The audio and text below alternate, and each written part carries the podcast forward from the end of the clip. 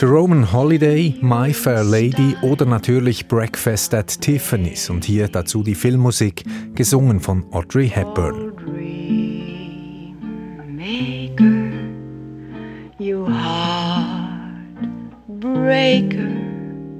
Wherever you're going, I'm going.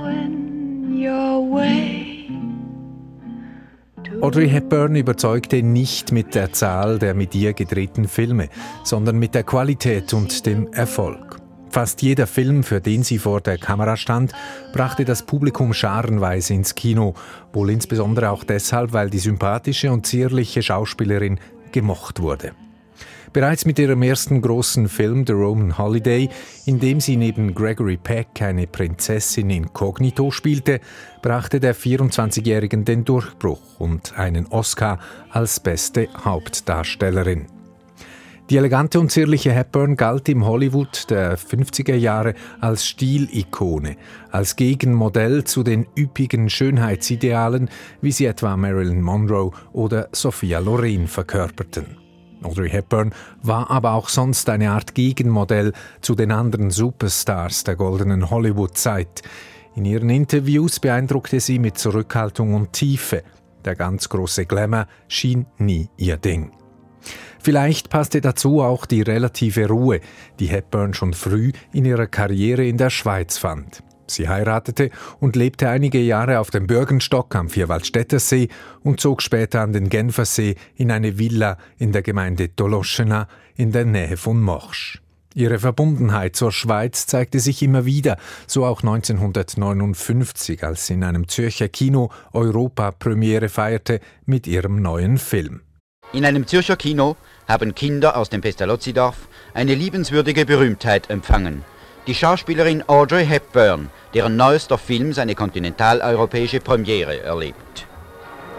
Solche Gala-Vorstellungen sind sonst nicht nach Audrey Hepburns Geschmack. Aber diesmal ist sie mit Freuden gekommen, um Flüchtlinge zu begrüßen und Flüchtlingen zu helfen. Die Gesamteinnahmen der Vorstellung werden vom Verleiher und vom Kinobesitzer der Schweizerischen Flüchtlingshilfe geschenkt. Ab den späten 60er Jahren stand Hepburn nur noch selten vor der Kamera. Trotzdem wurde sie in einer Umfrage des American Film Institutes noch 1999 zum drittgrößten weiblichen Filmstar gewählt.